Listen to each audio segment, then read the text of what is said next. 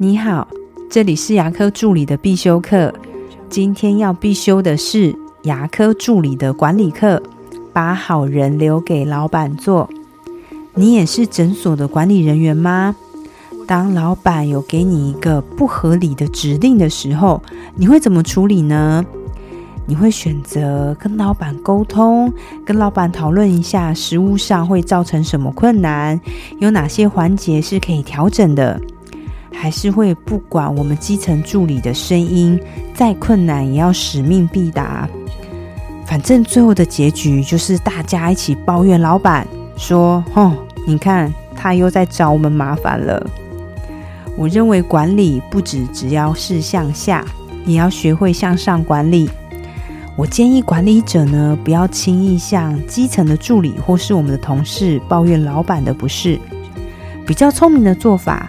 是要增加我们在老板心目中的分量跟信任感，这样呢才能有效的做向上管理，管理我们的老板。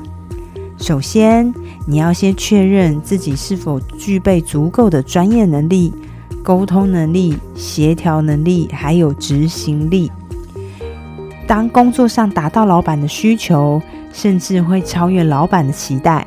第二点，不要在老板的背后批评他。因为这么做，同时也能赢得基层助理对我们的信任跟尊敬，因为他们知道我们不会在别人背后说闲话。第三个，要站在老板的立场。当人们知道自己被理解，就会比较愿意接受别人的建议，并且做出适当的改变。如此一来，你对老板的影响力就会增加许多。这个时候，我们就可以节省比较多的沟通成本。而且老板就会自然而然接受你的看法，也会主动做出改变哦。最后，一定要有一种成功不必在我的心态。我们应该当老板跟基层助理中间一个很好的润滑跟协调剂。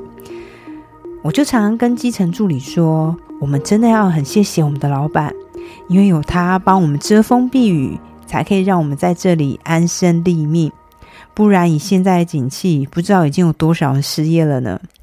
那同时也要跟老板说，真的很谢谢有这些助理们的一起配合，我们才能一步一脚印的继续往前迈进。你一定要懂得把好人留给老板做，因为这是管理的艺术，也是基本做人的道理。我的分享就在这边。如果觉得今天的内容对你有帮助的话，请帮我下载下来或分享出去，让更多人听得到。如果对牙科管理、自费咨询跟助理培训有任何问题，欢迎留言给我，或者是在龙语牙体技术所的粉丝专业可以找到我。下次再见了，拜拜。